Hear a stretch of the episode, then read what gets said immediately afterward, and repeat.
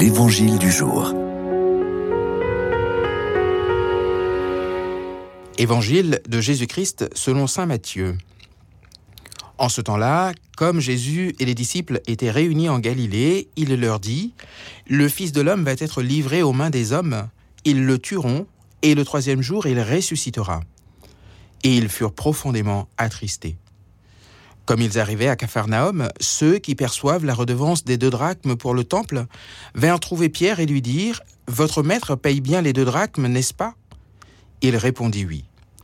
Quand Pierre entra dans la maison, Jésus prit la parole le premier. Simon, quel est ton avis? Les rois de la terre, de qui perçoivent-ils les taxes ou l'impôt? De leurs fils ou des autres personnes? Pierre lui répondit Des autres.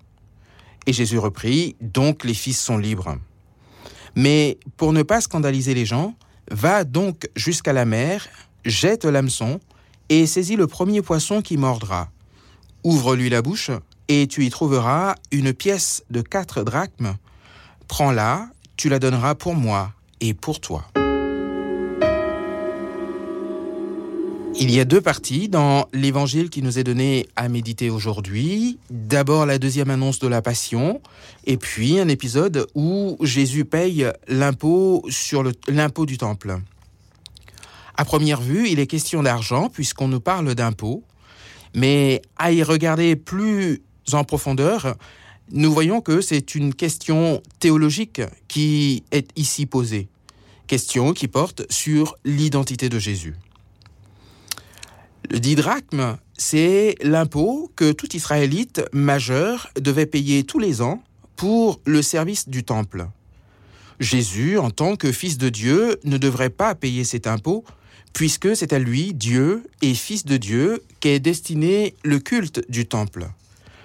Cet épisode nous révèle donc la véritable identité de Jésus. Il est le véritable fils du royaume, le véritable fils de Dieu. Toutefois, Jésus ne veut pas scandaliser ces gens. Ces petits dans la foi qui ne connaissent pas sa véritable identité, qui ne savent pas qu'il est le Fils de Dieu. Il va donc jusqu'à provoquer un miracle pour acquitter l'impôt qui lui est réclamé indûment.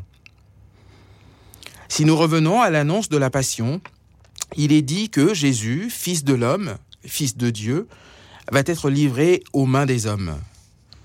Mieux vaut tomber entre les mains de Dieu plutôt que de tomber entre les mains des hommes, disait le roi David, lui qui connaissait si bien la miséricorde de Dieu. Le Fils de Dieu est donc livré entre les mains des hommes, c'est-à-dire disponible à leur merci, à notre merci. Que ferons-nous de lui? Allons-nous le crucifier ou l'adorer?